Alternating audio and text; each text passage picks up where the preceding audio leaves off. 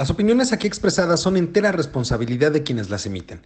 Estás escuchando Voces Universitarias, el eco de tus ideas, una emisión del comentario del día.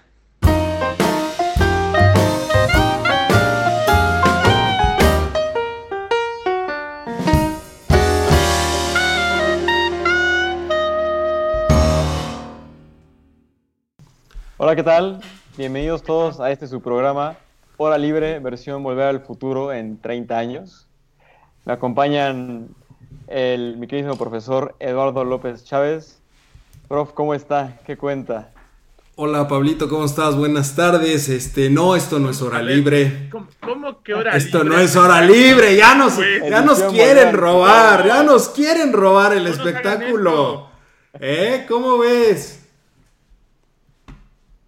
Estos jovenazos. Qué bárbaros, ¿Eh? qué bárbaros. Qué bárbaros. Pero bien, muchas gracias. Buenas tardes. Cabe mencionar que perdí una apuesta y por eso hoy me tocó conducir su programa. Sí, es, Vámonos. es un bonito crossover. Se están vengando de que yo me fui a meter en otro programa y ellos se vinieron a meter a nuestro programa. Espérame, déjame decirle a Pablo que yo los estuve viendo eh, la semana pasada, el jueves, y me daba mucha risa que estaban comentando justo el profesor que insultó a una senadora y que era del ITAM, ¿no? No, no, de la Ibero. De la Ibero. De la Ibero y que lo corrieron por decirle gorda. Eh, un poquito más, un poquito más de, de sarcasmo y de violencia ahí en el tweet, pero eh, en long story short sí, sí le dijo gorda. Ve, ve, para que veas que sí, sí los veo, sí checo. Nada más había cuatro de los cinco que son, ¿verdad, Pablo? Son No, cuatro. cuatro, Son cuatro. cuatro una semana y cuatro la otra. Ah, entonces he visto cinco alguna vez o vi a alguien que se Es que yo, de yo me metí. Yo me metí. De metiche una vez. ¿No? Pero bueno, ya déjalo. Déjalo presentar a la gente. Ni siquiera te han presentado a ti. es que Estoy emocionado. Y dijo Al 30 años doctor. después. úchale. Juan Alberto Araque Contreras, doctor, ¿cómo está? Bien, muchas gracias. Yo acostumbro que me pongan nada más Juan Araque. Juan Araque, el doctor Juan Araque. Es bueno para las próximas ediciones cuando jubilemos a, al prof Lalito. Ah, mira, ya, que ya me van a. Fíjate, programa. se quejan de que este, les descuento el día, se quejan. Y ahora ya me van a jubilar. ta- Pues o sea, ya. A ver, a ver, permítanme un minuto, por favor. Ustedes han estado platicando, ustedes, te- digamos, y principalmente nuestro invitado, desde luego, sobre el programa Hora Libre. Yo no tengo ni idea de qué es eso ni de qué se trata. En el corazón. Se. Doctor, En el acuérdese corazón. que, acuérdese que en el sitio del comentario del día, ahora eh, no solamente se transmite voz universitaria, sino que también se transmite otro programa que es única y exclusivamente dirigido por alumnos de la carrera de gobierno y economía y alumnos de la carrera de economía. Entonces ellos transmiten los días jueves de una y media a dos y media de la tarde. Este, pero ya no les voy a dar yo más promoción porque este es mi programa. Así es que Hasta ahora. adelante, Pablito, puedes continuar presentando. Y al final, pero no menos importante, Carlos Chávez Paz. Carlos, ¿cómo estás? Yo muy bien, Pablo, aquí. Nah, a mí me da igual si es al principio o al final. Ya estoy acostumbrado a trabajar en las sombras. A mí ya. Esa es, esa es la parte de mi trabajo, ¿verdad, Larito? Trabajar en las sombras. Totalmente eso y regañarme. Ah, sí, aparte. Aparte, sí, sí, sí, sí. Sí, sí. algún día te contaremos las peripecias que yo le hacía pasar a este hombre. Se roba los cables, ¿eh? Perfecto. Híjole, no. Vemos, vemos. Pues bueno, hoy empezamos el programa con este crossover. Esperemos que les guste. Y el primer tema en la agenda es esta entrevista, conferencia Zoom que tuvo el doctor Lozano con el secretario de Educación Pública, Esteban Moctezuma. Y creo que Carlos nos iba a platicar un poquito sobre sus opiniones y lo que se comentó. Carlos, ¿tú cómo viste la conferencia? ¿Te gustó? ¿La sentiste forzada? Este, ¿Le creíste al secretario todo lo que dijo? ¿Qué, ¿Cuáles son tus impresiones? Lalo, me gusta más este muchacho, ¿eh? Es más dinámico. Deja de ser más dinámico, es más pulloso. Fíjate que, que es bien interesante, pero la plática con el doctor, digo, a final de cuentas estás hablando de dos personalidades, es el rector de rectores de la Universidad Panamericana, el doctor Lozano, y estás hablando con el secretario de Educación Pública, que es el mero mero de todo el país en cuestión de escuelas. Entonces, eh, es una plática eh, de nivel profesionistas. Se ve que ellos dos se llevan muy bien. Ahí al principio hubo una serie de chistecitos cortos, rapiditos, pero muy finos. Y se llevan muy bien, porque él le dijo, eh, dame un segundo, este, Antonio. Y yo así de, dijo Antonio al rector. Al, doctor, al excelentísimo doctor, doctor Lozano. le dijo Antonio. Yo dije, no, pues este se llevan de acuerdo. Pero fíjate, la, la, primera parte de la, de la entrevista con el doctor Lozano, eh, pues es mucho de lo que yo ya había platicado eh, en programas anteriores. Cómo se ha surgido el programa Aprende en Casa 2, la parte de cómo se está desarrollando, lo que se está llevando, y yo sigo sin encontrar, no lo sé, a lo mejor ya no escucho mucho radio, pero no encuentro las estaciones, al menos locales en el Instituto Federal de Radio, que estén transmitiendo el programa. Él dice que sí hay estaciones de radio que transmiten y aparte que se están eh, transmitiendo en 20 eh, dialectos. Eh, esas no sé, no las he podido localizar o no, digo, a lo mejor me hace falta recursos para poderlos encontrar, pero voy a tratar de localizarlas y ver si encuentro algo con ese referente. Pero en el punto más idóneo, porque fue lo que Lozano le preguntó, es ¿cuándo regresamos? Y él fue muy enfático en decir, regresaremos cuando las condiciones sean pertinentes y cuando el semáforo esté en verde. Pues, ¿qué creen? Que ya tenemos una entidad que está en verde. Es Campeche ¿no? Ya lo habíamos previsto en el programa anterior. Esperábamos que este semáforo cambiara justo esta semana verde en Campeche. Eh, antes de, pasar a esta parte, mande usted. Ya cambió. Sí, ya cambió. Se fue a verde. Sí, cómo no. Ya está en verde. Ya está en verde. Y eso para nosotros es motivo de alegría, pero también es motivo de Campeche va a ser el escenario que tenemos que tomar en cuenta va, Va, a ser, a ver, va a ser el conejillo de Indias, ¿eh? Ojo. Exacto. Y, no, me agrada mucho la idea. a mí lo que me preocupa también es, dice que hasta que sea prudente, pero ¿qué es prudente para la 4T, no? Porque creo que tiene una definición muy extraña de, de la prudencia. Fíjate que él lo tiene muy claro, ¿eh? Él lo tiene muy claro. Ahora, él dice, ¿cómo van a regresar los niños a la escuela? Porque es lo más interesante. Van a regresar las dos primeras dos, las primeras dos semanas van a regresar de la siguiente manera. El día lunes van a ir el 50%, el día martes va a ir el otro 50%, el miércoles van los que fueron el lunes y el jueves van los que fueron el martes. Y el viernes es correcto. Los viernes se van a presentar aquellos niños que requieran más trabajo aquellos que traigan un... Pero, ¿a qué se refiere con más trabajo? Que tengan un desfase en el conocimiento, que estén, no quiero utilizar la palabra atrasado porque se puede entender mal, pero que sí tengan un, un déficit en el conocimiento. Esa es la palabra correcta. Así como el curso de regularización que nos dio Lalito a, nuestro grupo de, cálculo. Es correcto. Yo se los puedo dar también. Este, se los recomiendo. Hubiéramos ¿eh? llorado menos, yo creo. hay, lenguas ahí muy malas que dicen que soy muy duro, pero soy bueno, soy bueno. Este, y entonces ese es el plan que tiene eh, el secretario. De esa manera van a regresar. Eh, lo que él indica es las primeras dos semanas de regreso son exámenes de autoevaluación, de revisión, que no tienen un valor, sino simplemente es para ver cómo van a estar los niños, cómo han estado aprendiendo.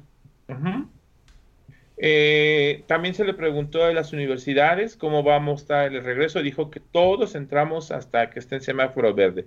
Sin embargo, ya se habilitaron los trabajos administrativos en las universidades. A partir de la siguiente semana, por ejemplo, en la Universidad Panamericana, eh, áreas como servicios escolares, becas, promoción y cobranza van a estar atendiendo por cita en la universidad. Entonces, eso es una gran ventaja que ya va a empezar a, fluir gente eh, eh, en, en, los sitios. Pero, claro, hay que mantener las debidas medidas de sanitas, sanitización. ¿De acuerdo? Entonces, ¿qué pasó con Campeche el viernes que le dijeron que ya iba a estar todo en verde y que ya tenían que, podían regresar a clases? Lo primero que dijo el gobernador es, tranquilos, sí ya estamos en verde, pero no regresamos a clases. ¿Sí? O sea, no vamos a estar de un viernes en amarillo al sábado en verde y el lunes ya todos regresamos en bola a trabajar. No. Es justo lo que decíamos la semana pasada. Que en realidad, a ver, no hay ningún cambio entre un día estar en amarillo y el otro día estar en verde. O sea, en realidad nada más es el semáforo. Creo yo. una persona menos. Exacto. Y, a ver, lo, único que decíamos es que lo prudente sería esperar cierto tiempo, a lo mejor un mes, digo, por decir alguna, algún, algún número, antes de regresar a las actividades, de tal manera que se observe cómo, cuál es el comportamiento. Es correcto. Es correcto. Entonces el gobernador salió rápidamente el sábado o domingo, no me acuerdo qué día. El gobernador de Campeche dijo no, eh, estamos trabajando con la Secretaría de Educación Pública local, porque eso es importante. Cada federación puede tomar sus decisiones en este punto, aunque la SEP diga que ya puedan regresar. Ellos decidieron no regresar a clases y creo que me parece, Lalo, lo más adecuado. Hay que esperar un periodo prudente para que los niños puedan regresar a clases y no estar sufriendo las consecuencias que está pasando ahorita Francia, que ya cerraron parte de sus colegios, Madrid, que está a punto otra vez de volver a cerrarse por un rebrote de la pandemia, de un mal uso de, las, de la situación, por un exceso, desde mi punto de vista, eh, un exceso de, liberar a la gente para que haga las cosas, ¿no? Ah, eh, bueno, es que también hay que tomar en cuenta que la cuestión económica, pues no es nada sencilla. Y, mientras, mientras más tiempo mantengas cerrado la economía, eh, que son las medidas que se han tomado, pues más daño y más vas a tardar en recuperarte. Habría que ver, porque en realidad son, eh, no hay, hasta la fecha no hay eh, pues ninguna receta, ninguna receta de libro, ¿no? Es correcto, Lolito por ahí te perdimos, pero a ver si podemos seguir. Ya, ya te recuperé. Ya. Este, sí, yo, yo creo que tienes razón, Lalo, en ese sentido. Nosotros debemos de ser muy cuidadosos. Debemos de observar qué es lo que está pasando ahorita en España, lo que está pasando en Francia. No voy a decir que toda Europa, porque sí hay partes donde sí está controlado. Pero principalmente esos dos países que abrieron clases, debemos de fijarnos qué es lo que sucedió y de verdad tomar en cuenta que si hay que terminar el semestre virtual, pues lo tendremos que terminar. Si hay que terminar el año escolar otra vez virtual, pues lo tendremos que terminar. Sé que hay muchas situaciones que están pasando la gente, hay muchos casos raros. El, secretario decía que por desgracia han encontrado, eh, justo por los niños que van a tomar la regularización, eh, han encontrado casos de violencia doméstica, de que son demasiados en la casa y que solamente hay una televisión para tomar clases, que no hay una computadora como tal para poderla trabajar, que ellos mismos se sobreponen para tomar las clases, porque a pesar de que hay dos canales, pues uno a lo mejor coincide con el horario de una clase de un determinado grado con uno que es mayor y que también se bloquean. Entonces... Lo dijimos, ¿te acuerdas? También lo dijimos. Sí, sí, Sí, y, él está consciente de que todos los casos que tú puedas imaginarte van a pasar. Decía, eh, los niños que viven en las comunidades rurales están trabajando con cuadernillos y estamos mandando al profesor una vez por semana con todas las medidas de seguridad, pero corremos el riesgo de que el profesor se enferme en el camino, transporte, lo que sea, y tengamos que suspender a ese profesor momentáneamente en lo que se recupera y vuelve otra vez a retomar el trabajo. Entonces corremos con muchos riesgos. Por eso tenemos que ser muy cuidadosos en todas las medidas de, de, seguridad con respecto a, esta pandemia, ¿no? Eh, Oye, él Carlos, consciente. Sí, señor. Este, no sé si entendí bien, pero como que mezclaste o no sé qué tan relacionado esté la cuestión del inicio, digamos, primero, el inicio de clases, o sea, presencial. Sí. Porque lo verde implica presencial. Digo, ¿en, qué, ¿en qué términos? Ok, ustedes lo están manejando muy bien, que sí, que unos, que el 50%, que no sé qué. Pero ¿por qué ligaste esta apertura, digamos, de la educación, este, el semáforo verde y la cuestión económica? No entiendo, o entendí mal ahí. Ah, es que eh, les comentaba que en Francia cerraron universidades y escuelas por eh, un brote de COVID. Ya habían aperturado sus escuelas.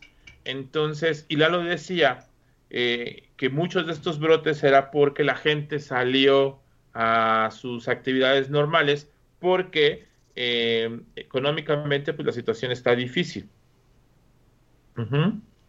Por eso es que pudimos juntar el tema de la economía. A ver, ¿en qué sentido? No entiendo. ¿En qué sentido? Pero ¿en qué, en qué sentido qué? Tienen que ver los niños con la, cuestión económica. Te creo lo de los papás. No, lo, que, lo, que, pasa es que, lo que lo que estaba diciendo Charlie es que se reabrieron escuelas en Europa y obviamente como la gente sale ya a hacer su, actividad normal pensando sobre todo en la cuestión económica por el tiempo que estuvo encerrada, han habido rebrotes que están obligando a las autoridades a volver a cerrar escuelas. Ese es el gran peligro que tendríamos aquí y que se podría vivir aquí. Ahora, doctor, tome en cuenta que la población estudiantil genera mucho movimiento económico alrededor de las escuelas. El señor de la tiendita, el que vende los dulces, ¿no? Un montón, un montón de cosas y la, la, escuela mueve las economías. De septiembre a junio, todas las papelerías es cuando más venden. O de agosto, cuando empiezan las listas de... Ah, es que yo me quedé con el ciclo de mi época. Es que estamos 30 años después, ¿verdad? No, no, está bien, ya te entendí. y entonces, ya está. Eh, la comunidad escolar sí mueve mucho dinero, ¿eh? Mucho, mucho dinero es una de las este, economías o una de las actividades que más mueve la economía. Uniformes, mochilas. Ahí podríamos incluir el cierre de escuelas eh, privadas que se ha dado en, nuestro país, incluso, ¿no? Este, dado la, la, crisis de la pandemia, es el papá que dice, yo no te voy a pagar el precio completo porque es clases en línea, sacan a los niños, este, o, a lo mejor quieren pagar una parte de la, una proporción de la colegiatura y las escuelas privadas quiebran. Es que, a ver, es, un círculo vicioso.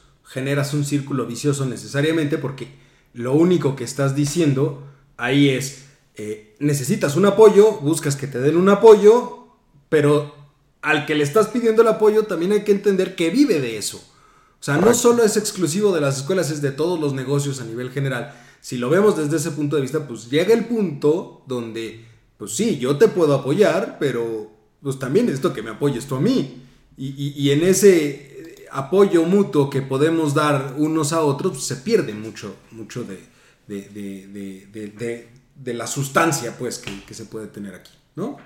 Así es. Pero Carlos, tú, tú para cerrar, ¿qué dirías que es un modelo como correcto de regreso a clases? ¿no? Porque tenemos el modelo de la UP que es híbrido, como se planteó en un inicio de este semestre, y que te dan la opción de asistir a clases que, con un cupo limitado, o el que quiera se puede caer en su semestre. ¿Tú crees que esto pueda funcionar bien también como para las escuelas eh, de otros niveles educativos? ¿O tú qué propondrías para ajustar la estrategia del gobierno federal a algo, eh, digamos, más inteligente? Híjole, mira, es muy complicado porque en el momento en que nos manden a semáforo verde a todos, todos vamos a querer salir, pero en bola, hacer nuestras actividades. Y aquí incluyo padres de familia que en este momento están en casa haciendo home office y que tienen a sus hijos pequeños con ellos tomando clases y que tienen la posibilidad de tenerlos ahí y todos tranquilos. Pero ¿qué va a pasar el día de mañana que esa persona ya no pueda hacer home office y que tienen que dejar a sus hijos en su casa porque no se han abierto las escuelas? ¿Sí? Entonces, ¿qué haces en esos casos? O sea, es muy complicado decirte, ah, esta es la estrategia correcta. Lo, lo, que yo sí puedo comentar es que las universidades en este momento eh, pusieron a prueba todos sus sistemas que tienen en línea y han funcionado muy bien. En el caso de la Universidad Panamericana, digo yo, no es porque yo labore ahí y que esté eso a mi cargo, o parte de mi cargo, pero ha trabajado bien, no me puedo quejar. Y otras universidades que no lo tenían y que han avanzado muchísimo en ese sentido. Creo yo que las universidades es un tema aparte eh, de los modelos como eh, la secundaria, la primaria y, todas las escuelas de este, educación básica. Eh, creo yo que podríamos utilizar para evitar un sistema de contagio un modelo como el que se va a aplicar o se aplicó en Europa al principio, que fue cuatro días de actividades por diez de descanso. 50% de los alumnos van los primeros cuatro días, que es un periodo de contagio, ahí pudiese darse, con 10 días de un sistema híbrido, es decir, voy de lunes a jueves, descanso el viernes, bueno, no descanso, trabajo desde mi casa el viernes, la siguiente semana no me presento a la escuela, sino sigo siendo mi escuela virtual, y el otro grupo, entonces, ya está en las, en las este, el otro 50 está tomando clases presenciales cuatro días. ¿Qué, qué, ¿Qué sucede con eso? Si tú practicas ese modelo, si una persona se infecta en ese periodo, en esos 10 días ya presenta síntomas. Y entonces ya no lo mandas a la semana que le corresponde. ¿Sí me explico? Entonces lo detienes, pero ya no, lo, ya no contagias a más es un poco el modelo. Eh, eh, es el modelo que están implementando muchas empresas. Es correcto. Trabajas cuatro días. me parece, creo que es uno de los mejores modelos. ¿Por qué? Yo sí es algo que le veo mal al diseño que están dando lo de las primarias. Uno, un día sí, un día no. Porque ahí puede haber contagios. Y a lo mejor fuiste cuando estás contagiado y te llevaste a todo el grupo. Si te llevas cuatro días, y te contagias en los otros 10 o presentas síntomas, ya lo puedes retener y no enfermas a los demás. ¿Sí me explico? Sí hay como que un contención. Creo que ese es el, modelo que más, eh, en mi punto de vista, podría funcionar, eh, pero es difícil implementarlo por los padres de familia. Es muy complicado. Pues sí, habrá que ver qué estrategias surgen en este lapso de tiempo. Todavía falta esperemos un, poco, un, par de meses para regresar al semáforo verde y a ver con qué nuevas estrategias surge el gobierno federal, ¿no? A lo mejor nos sorprenden, esperemos que sí, con un diseño bien armado y bien estructurado y con una buena probabilidad futuro de que sea lo mejor posible, aunque lo dudo. las políticas de la o a lo mejor nos traen la vacuna, ¿no? O a lo mejor también estaría buenísimo. Pero que no sea la rusa, porque ahí nos van a volver eh, comis aquí, amigos. No, yo decía que yo sí quiero la rusa porque quiero mi tercer brazo. Pues bueno, pasando al siguiente tema. A ver, estuvo muy sonado por todos lados que si es anticonstitucional. De hecho, la Suprema Corte ya falló respecto a esto, pero quiero saber su opinión. Las consultas para enjuiciar a los expresidentes. ¿Por qué si hay una ley penal muy clara sobre lo que se puede enjuiciar o no, de lo que se puede perseguir de oficio y lo que no, ¿por qué hay que hacer una consulta para enjuiciar a los últimos, me parece, cinco expresidentes de la República? ¿Por qué no solo hacerlo si tienes una fiscalía que se supone funciona bien, ¿no? Entonces, ¿quién empieza a repartir los golpes? ¿El doctor? El doctor, por supuesto. Bueno, en primer, en primer lugar, eso de la consulta se ha establecido en la Constitución, no más que es un procedimiento este, más complicado.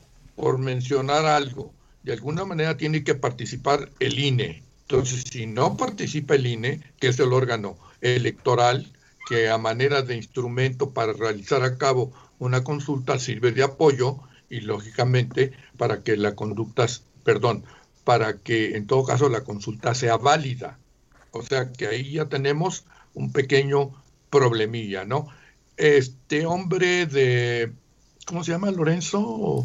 Lorenzo Córdoba. Del, Lorenzo Córdoba. INE, Lorenzo Córdoba, en un principio este, se lanzó y dijo no. ¿Por qué? Porque nos va a costar mucho dinero, porque habría que ver que es tiempo de elecciones y que entonces se va a juntar el gasto de las elecciones junto, ya sea antes o después, con el gasto que de alguna manera ocasiona pues esa consulta, ¿verdad? Desde luego. Eso por una parte. Claro, para el presidente nada es obstáculo. Acuérdense que aquí manda él. Y en un momento dado les va a dar el dinero o lo haces con lo que tengas. A ver cómo le haces. Ese es tu problema y si no puedes con él, como dijera Martín en el caso de, su hijo, pues renuncian, que también es una cosa muy común a últimas fechas, ¿no? El problema está, pues, en que eso sería primero lo de la consulta, ¿no? Ahora, ya llevado supuestamente al hecho de que sí se dé la autorización o la aprobación de la consulta, en todo caso, habría que ver la famosa pregunta, porque luego la famosa pregunta da lugar a muchas suspicacias, ¿no? Porque es una pregunta dirigida, que porque es malintencionada, en fin, pero otra vez vuelvo a lo mismo, vamos a pensar que se hace correctamente, ¿de acuerdo? y luego viene la situación, ¿sí? Que los ejemplos de consulta que hemos tenido, como el aeropuerto, por ejemplo, lo de extender la consulta de Bonilla ahí en Baja California, pues claramente las preguntas siempre van malintencionadas, siempre van a favor de la 4T. Entonces no podemos esperar nada. Pero la secretaria de Gobernación, la secretaria de Gobernación metió una patota del tamaño del mundo cuando dijo cuando fue Baja California, dijo que esa ley que autorizaba lo de los cinco años en lugar de los tres años era perdurable y al siguiente día o a la siguiente semana resulta que ya no fue tan perdurable porque el Congreso de la Unión le dijo, ¿saben qué? Párenle. Bueno, eso es parte del chiste de este gobierno, ¿no? Pero lo que voy también, ya entrando más al, al tema, digamos, es muy complicado enjuiciar a un presidente, expresidente, perdón. Yo por ahí en uno de mis en uno de mis ensayos que hice, yo lo hice irónicamente o sarcásticamente, cuando yo mencionaba que ya habían tratado de enjuiciar a uno, este, que fue Echeverría, y que mi buen amigo Juan Velázquez, lo conozco desde hace mucho tiempo, fue compañero mío y es un excelente abogado, se los echó abajo. ¿Por qué? Porque hubo un error en querer tipificar lo que hizo este, eh, Echeverría con genocidio. Y sencillamente, el día que yo vi a, Juan, estaba atacado de la risa. Genocidio, dice, el de Hitler o, el de, o los de Stalin, porque también ese es otro problema.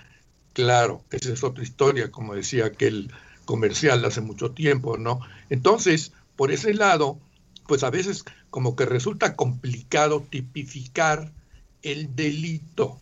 Ahora, ¿qué? En todo caso, ¿por qué los vas a enjuiciar? ¿Por traición a la patria? Porque además habría que ver que la Constitución también establece que solo, puede ser juzgado un año después por traición a la patria y por delitos graves del orden común. Traición a la patria es decir mucho y no decir nada porque ahora Andrés Manuel lo, que maneja a su antojo es que todo lo convierte en motivos de seguridad nacional. Y ahí pasa como las famosas imprevistas que ya en una ocasión platicábamos desde el punto de vista fiscal. O sea, cuando no hay dinero, agarro dinero de otra parte y lo echo en todo caso en imprevistas como si nadie me lo hubiera dado. La, y las imprevistas famosas eran a veces más grandes que el presupuesto. Pero bueno, me limito. Entonces, en ese sentido, a ver, lo primero, porque, insisto, decir seguridad nacional, perdón, traición a la patria es decir mucho y no decir nada. ¿Qué se entiende por traición a la patria? Afectar los bienes personales, este, traicionar este, desde un punto de vista personal. infinidad de cosas puede significar. Pregunta. traición a la patria. ¿A Madero lo, lo fusilaron por traición a la patria? La verdad, no recuerdo, no recuerdo que haya sido, digamos, eso también de enjuiciado es un decir, pues nomás lo agarraron y lo mataron. A Madero no lo enjuiciaron, pero se lo echaron. ¿Alguno de los ah, héroes de pues nuestra patria o alguno de ese estilo lo enjuiciaron y los acusaron por traición a la patria? Ahí te va. Eso. Santana. Quería mi, clase de historia. Fíjate, Santana, eso sí se pudiera calificar como traición a la patria. Y, tan, ¿Y cómo va a ser traición a la patria? Pero no fue enjuiciado. Ojo, por eso no fue, enjuiciado. De ninguna manera. Yo no he encontrado a alguien que hayan enjuiciado por traición a la patria, ¿o sí? Digo, muchos de los soldados a lo mejor que eran fusilados por la revolución. No hay. Y de hecho, a ver, el tiempo que duró hace, y ahí corrígeme tú, a lo mejor Juan, pero el tiempo que duró dentro de la constitución eh, la pena de muerte, que era únicamente aplicable en casos de traición a la patria para personal del ejército, tomaban traición a la patria cuando decidían dejar el ejército de manera deshonrosa, o sea, cuando finalmente se daban de baja. Por eso, pero era lo único que estaba... marcial se llama. Y era lo único que estaba tipificado como traición a la patria. Lo demás, a ver, si Andrés Manuel va y le vende este pepitas o mole artesanal, que es lo que le gusta, este, a, a Putin, pues, a ver, cualquier purista podría decir que eso es traición a la patria pero no, existe nada. Es, el mismo tema. Es el mismo tema que, decir la renuncia del presidente por cuestiones graves. ¿Qué es una cuestión grave? No existe. Lo que quieren abarcar y, no hay forma de, acotarlo a algo en específico. No, no, pero en este caso sí. Claro, dice la Constitución, delitos graves del orden común. O sea, se está refiriendo, por decir ahora que está tan de moda, feminicidio, homicidio, este fraude y bla, bla, bla o sea, se puede decir que son delitos que cualquiera de nosotros, Dios no lo quiera, por supuesto, pudiera haber cometido en ese sentido. Robo, abuso de confianza, fraude. Esos son delitos, digamos, del orden común. En cambio, el otro es federal. Habría que ver también el ámbito en el que se desenvuelve. Ahora, ok, ya estamos y se allanaron todos esos obstáculos que ustedes quieren. A ver, vamos a ver. ¿Alguien este, ¿ustedes creen que Salinas le va a hacer caso a cualquier estúpido citatorio de este, de este señor?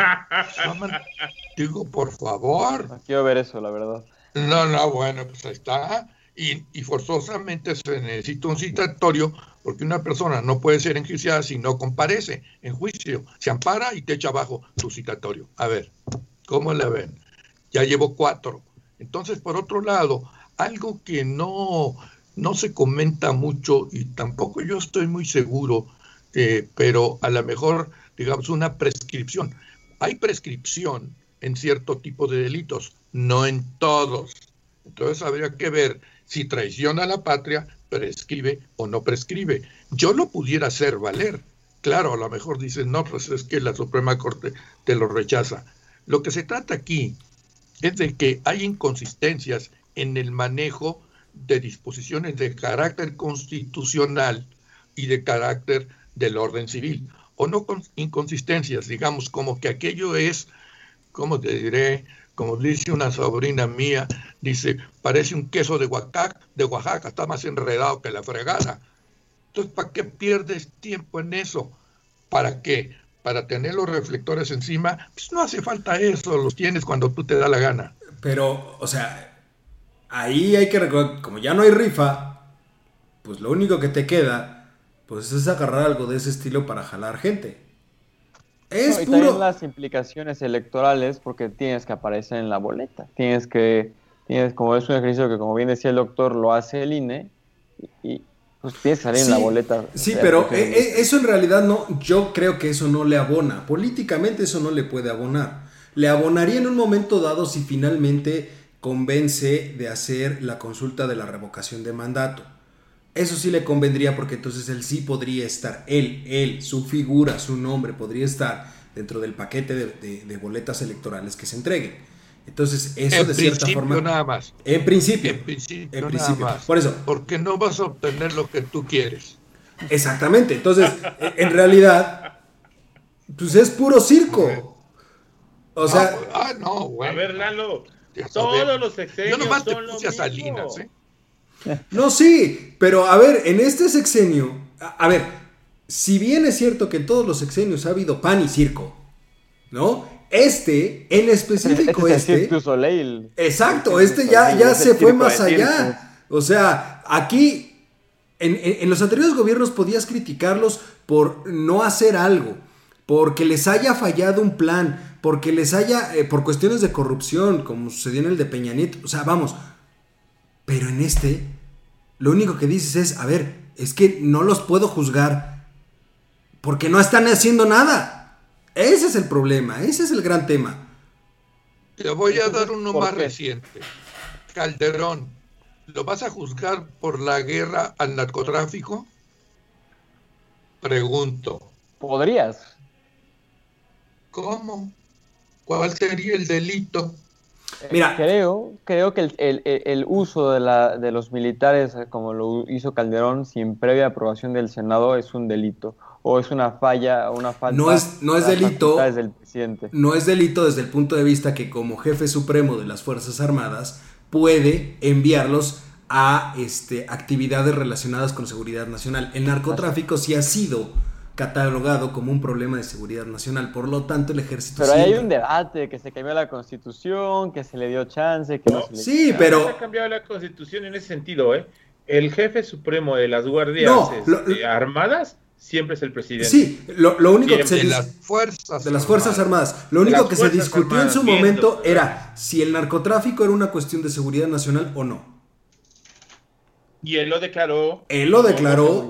Ahí lo declaró como seguridad nacional. Entonces, no hay delito. En su momento, él aplicó. El único delito. Que podía hacer. El único delito por el cual se pueden ir contra Calderón sería si en Nueva York se declara eh, dentro del juicio de García Luna algo que realmente tengan pruebas y se le pueda comprobar a Calderón.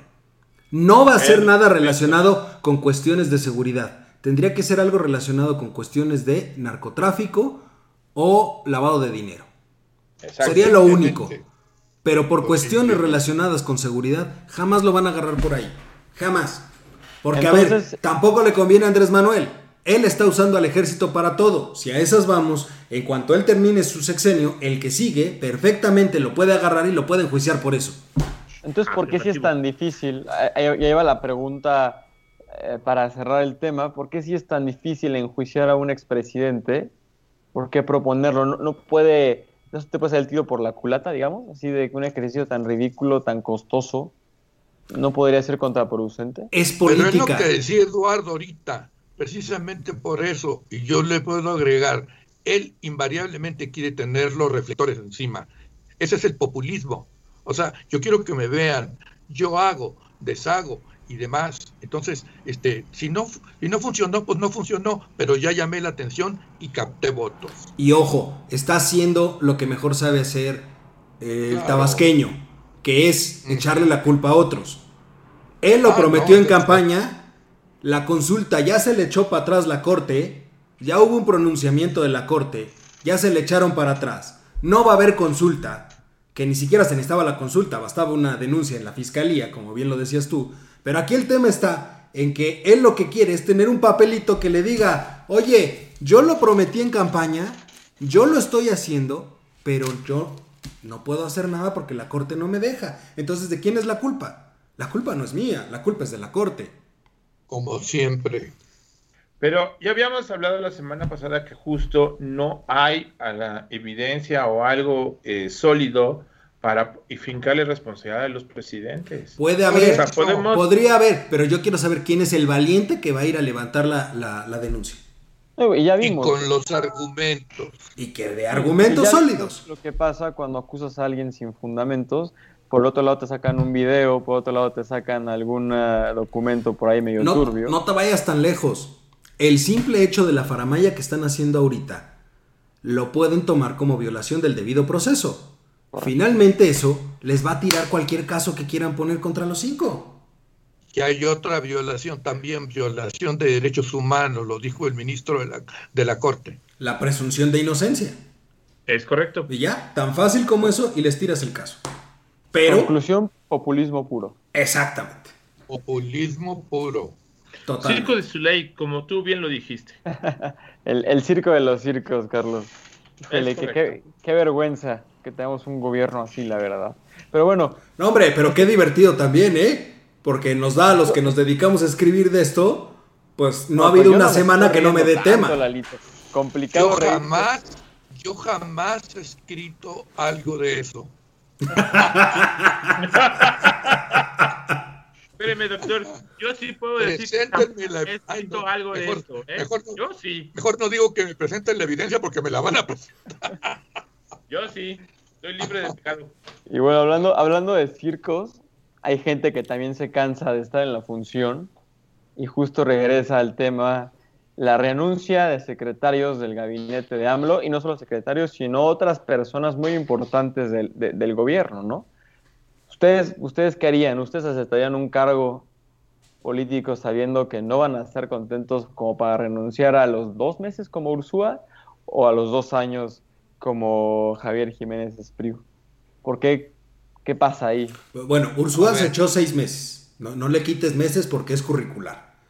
Ah, bueno, perdón. Yo, yo, yo no ponía en mi currículum que estuve en la 4T, ¿eh? menos como secretario de, Hacienda. Yo, yo, sí lo escondería. Pero fíjate, fíjate que algo muy curioso.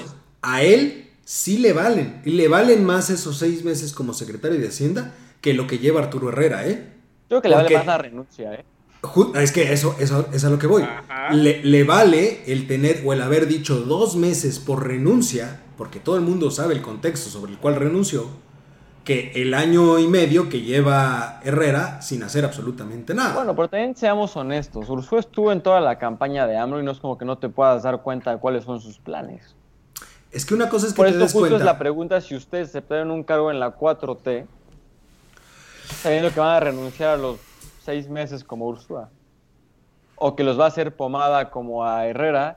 O que Es- se va a burlar de ustedes en las mañaneras y los va a contrariar como a Gatel. Es que mira, aquí hay algo, aquí hay algo muy interesante y yo, yo lo vería desde este punto de vista. Tienes el caso del que acaba de renunciar, Jaime Cárdenas. Jaime Cárdenas, el titular del INDEP, antes SAE, una institución de la cual sí puedo hablar de manera personal. Déjame decirte algo, Jaime Cárdenas es un hombre muy cercano a Andrés Manuel desde la época en la que él fue jefe de gobierno. Es más, a a Jaime Cárdenas se le empieza a ubicar desde la época de Cuauhtémoc Cárdenas, siendo Cuauhtémoc Cárdenas jefe, el primer jefe de gobierno del, del dis- del entonces Distrito Federal. Entonces, ¿qué sucede? Ahí hay algo muy interesante. Es una persona muy cercana a Andrés Manuel, es una persona que apoyó a Andrés Manuel, es una persona con, con talante, es una persona con principios, siempre ha estado ubicado en la izquierda, pero una izquierda muy razonada, no una izquierda, eh, digamos, radical como... Izquierda moderada. Una izquierda moderada, ¿no? Como el pan. Tú lo aceptas, o sea, exacto, un poco como el pan. Vamos a verlo así. Pero a ver, él aceptó el puesto hace cuatro meses y renuncia después de cuatro meses, aún siendo muy allegado a Andrés Manuel. ¿Qué- ¿De qué te habla eso? Para empezar, yo te diría lo siguiente.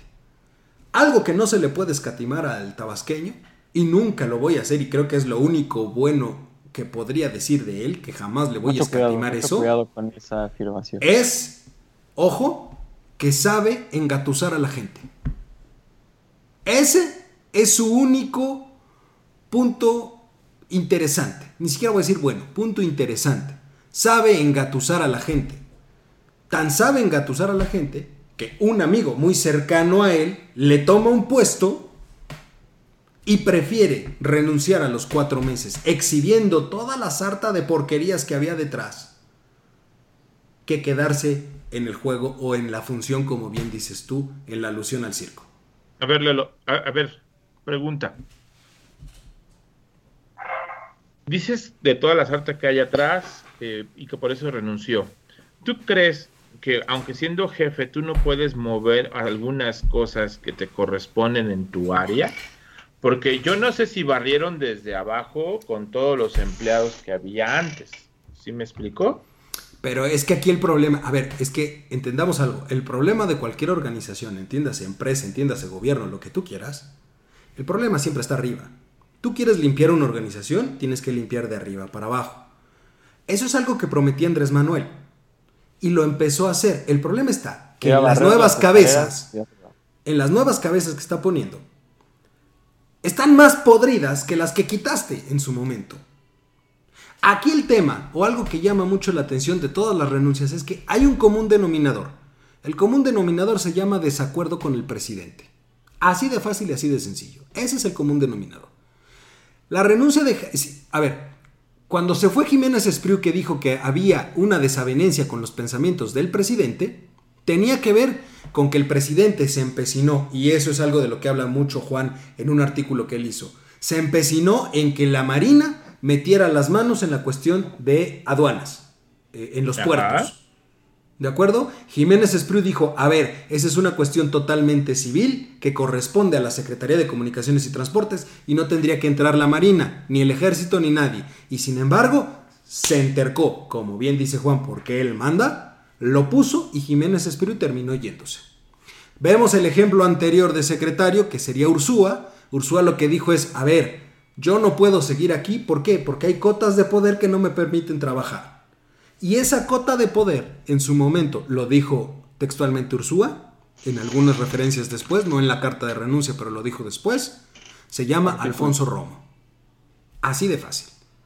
¿El secretario particular? El secretario, no, el jefe de la oficina de la presidencia. No, no, el jefe del gabinete. Pero ahora, ahí voy con algo muy interesante. Y eso lo mencionaba yo en mi artículo que se publicó hoy en el comentario del día. Si no me doy yo los guayabos, Búsquenlo, se los da. síganlo, Búsquenlo, síguenlo, leanlo y vale mucho la pena. El comentario del día.com. Arroba este, comentario W. Arroba comentario bueno. Para redes sociales. Ojo, y lo decía hoy, ¿qué es lo que le pegó más a Andrés Manuel o por qué Andrés Manuel anda vuelto loco?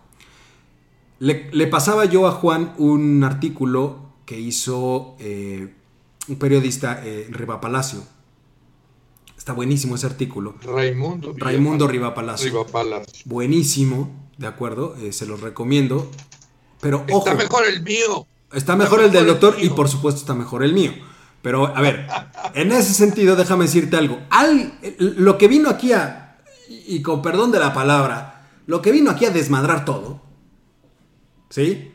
Es que dio nombres siendo todavía titular Jaime Cárdenas, porque él, su último día es el 30 de octubre.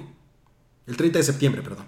Entonces todavía es titular, mañana es su último día. Todavía es titular de la institución. Y él ya empezó a dar este, algunas entrevistas. Dentro de una entrevista que dio para el Grupo Reforma, habla perfectamente y da nombres específicos.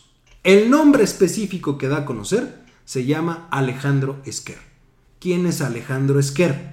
El secretario particular de Andrés Manuel. Y también la otra denuncia buena.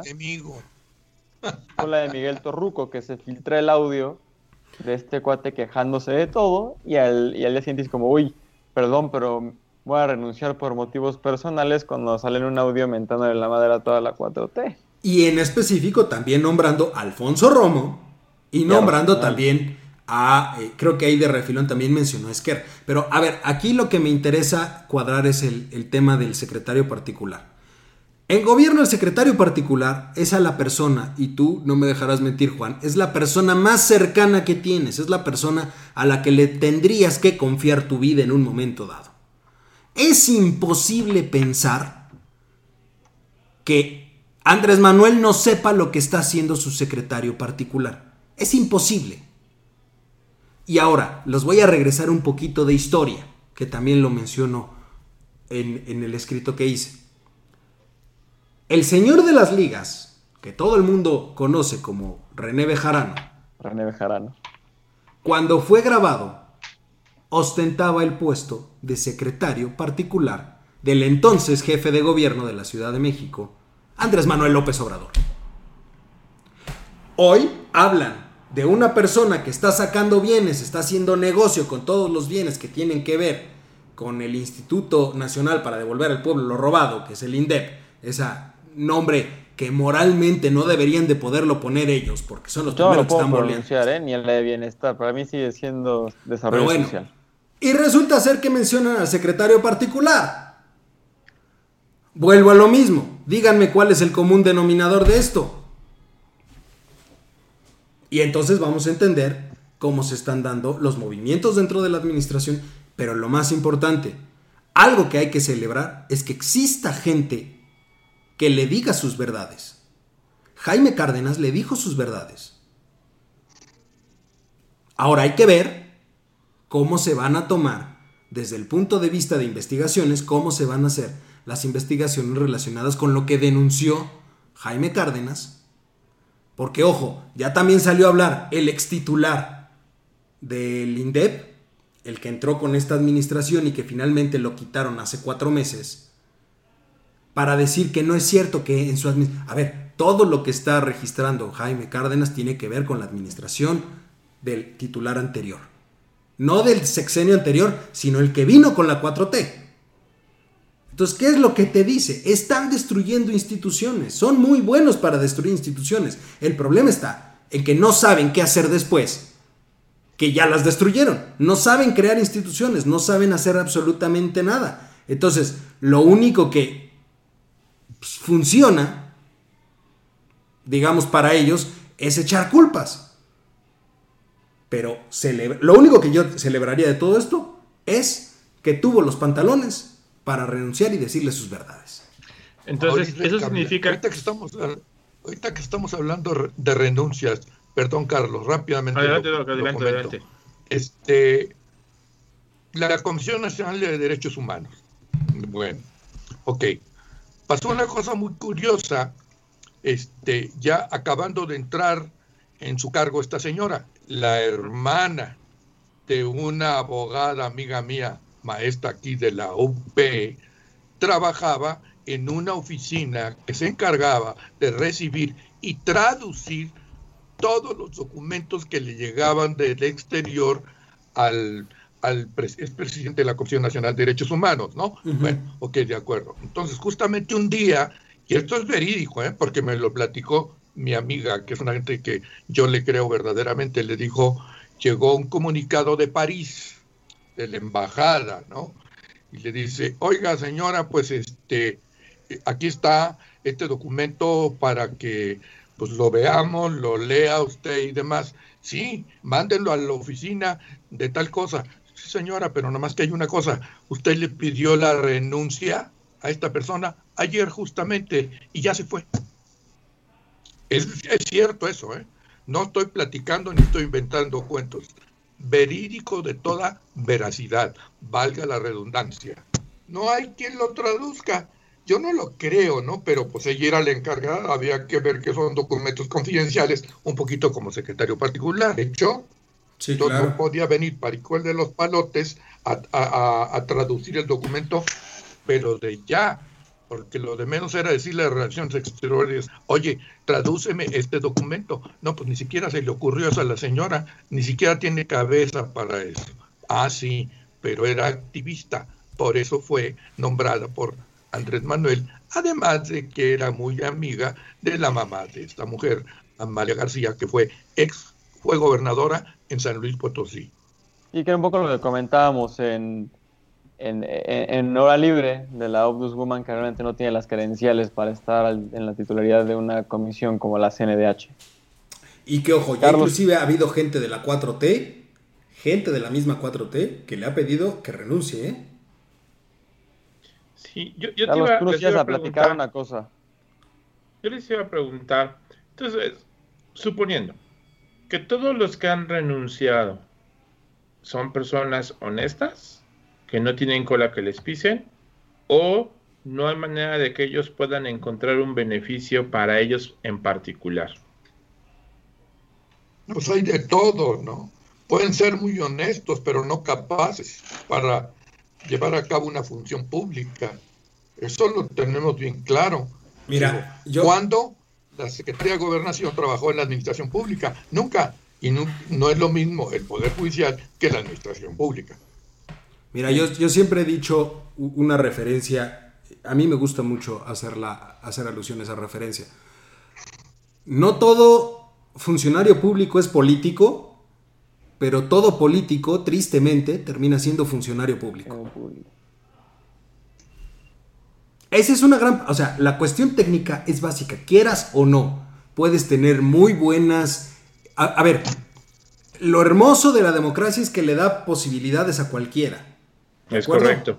Ese es algo que es una de las grandes bondades de la democracia, pero también es una de las peores situaciones que se puede vivir en un país, porque puede llegar cualquier persona, que lo estamos viendo, destruyen todo y simplemente no saben qué están haciendo.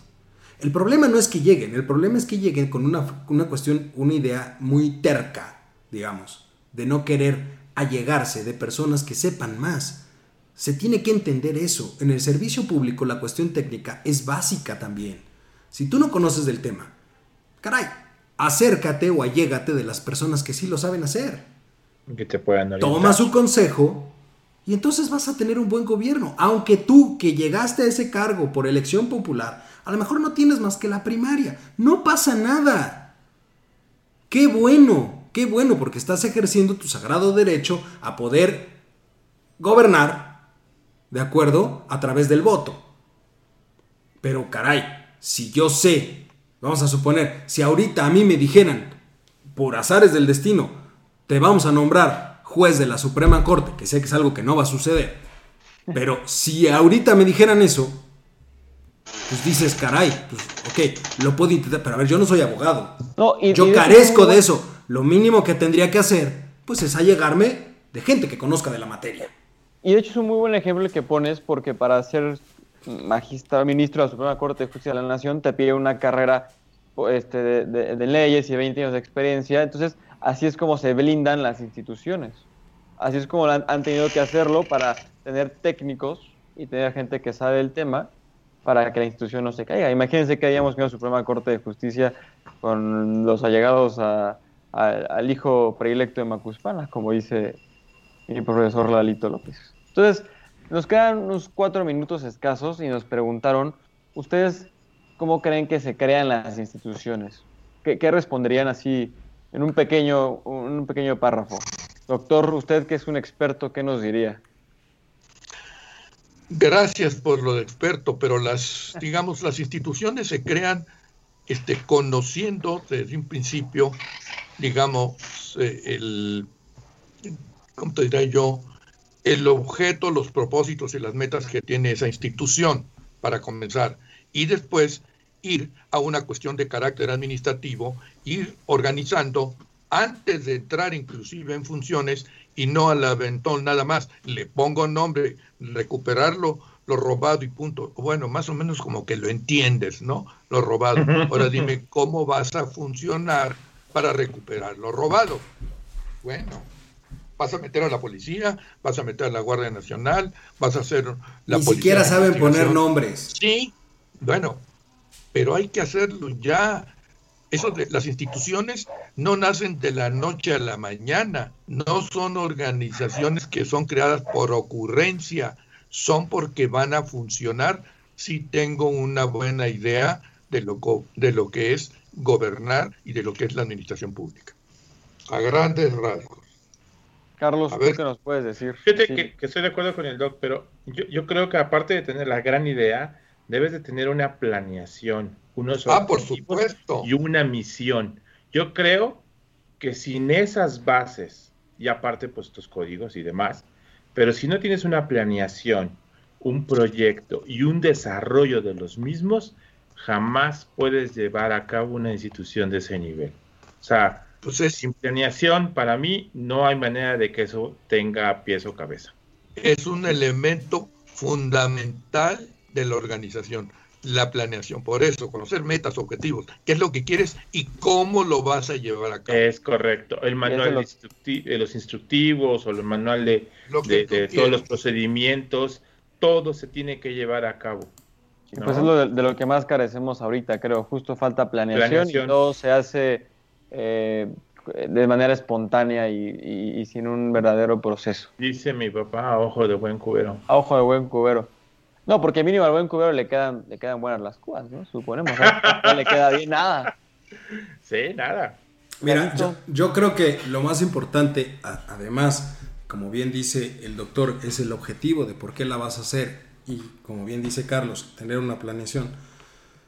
Hay una cuestión muy básica para blindar cualquier institución y para crear cualquier institución, que se llama seguir las normas. Una palabra que aquí se ha, desde, se ha utilizado mucho en México, pero que en realidad poca importancia se le da, y Juan me va, me, va a corregir si estoy equivocado, es Estado de Derecho. El Estado de Derecho no es otra cosa más que cumplir con las leyes. Si quieres una definición muy básica, el cumplimiento de las leyes, de las normas. Y una cuestión tan básica que puede ser como cumplir el perfil de un puesto. Hoy en las instituciones hay una gran cantidad de personas que no cumplen con los famosos perfiles de puesto. Y si no cumples con el perfil de puesto, ¿qué haces ahí? Esa es la pregunta. Y simplemente tenemos casos como por ejemplo Rosario Piedra, que no tiene ni la más remota idea de derechos humanos y está dirigiendo la Comisión Nacional de Derechos Humanos. O tienes A el ver, caso del secretario del Bienestar, que no estudió más que la preparatoria y por ende no cubre con nada del, del- del, este, perfil de puesto, y lo tenemos encargado de la política social del país. Oye, creo que hay una ley del servicio público, ¿no, Eduardo? Hay una ley de parece. carrera, hay una ley de carrera del servicio Eso. público, pero en realidad esa va enfocada justamente a que los mandos bajos o los operativos puedan ir creciendo a lo largo del tiempo dentro de la estructura del gobierno. Pero Recordemos al que fin con una base. al fin con una base y, y pa- ojo, a ellos les cuesta. ¿Qué les cuesta? Pues tienen que ponerse a estudiar, tienen que pasar exámenes, tienen que pasar, tienen que tener un cierto nivel de estudios, tienen que cumplir con muchos requisitos. Pero ojo, al de hasta arriba Lo lo, nombra. pon- lo nombra alguien más. Correcto. Bueno, si lo vas a nombrar, pues cuando menos asegúrate que cubre el bendito perfil. Pues sí, pero yo creo que el perfil de la 4T es ser allegado a la 4T y no pensar y, y no tener ideas propias fuera Pues de la mira, 4T. él quiere funcionarios ciegos y leales. Él quiere Leales. lealtad ciega. Así lo lo dijo logrado. textualmente. Y lo ha logrado, pero Sí. con las consecuencias que hemos visto, ¿no? Entonces, con esto cierro mi cameo y mi participación en este excelentísimo programa. Me dio muchísimo gusto estar aquí y poder conducir en un foro tan, tan prestigiado. Muchas, gracias, muchas Lalito, por, por invitarme y por dejarme las riendas de tu programa. Espero que lo haya hecho bastante bien. Y a toda la audiencia le agradecemos mucho que nos es- escuchen y que nos vean. Eh, no olviden seguirnos en nuestras redes sociales. Eh, ya tenemos Facebook, Twitter, Instagram, YouTube y en la página eh, arroba comentario doble D.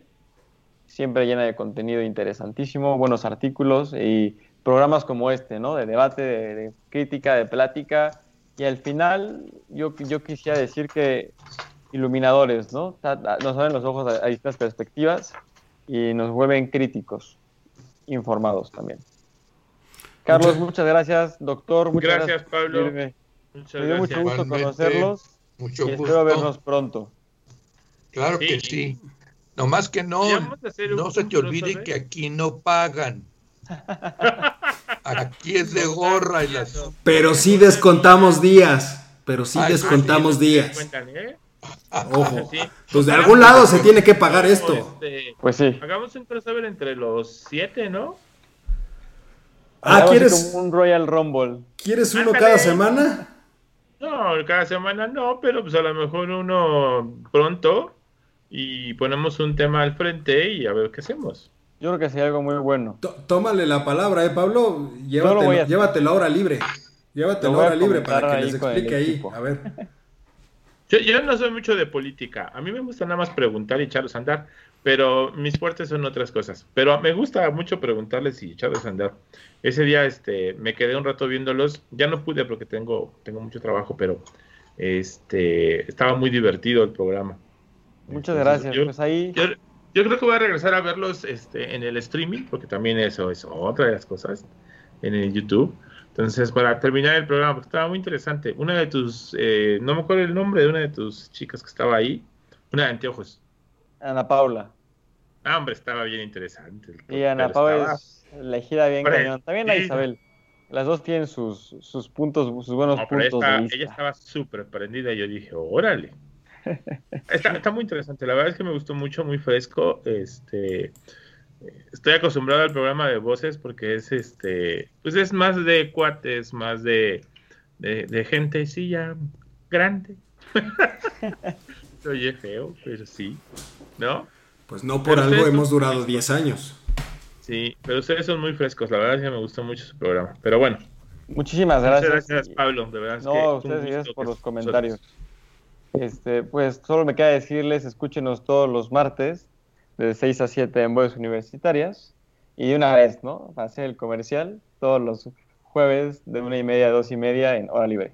Muchísimas gracias. Nos vemos. Gracias a ti, cuídate. Gracias, Pablo, doctor. Un abrazo. Palito, un abrazo. Igualmente.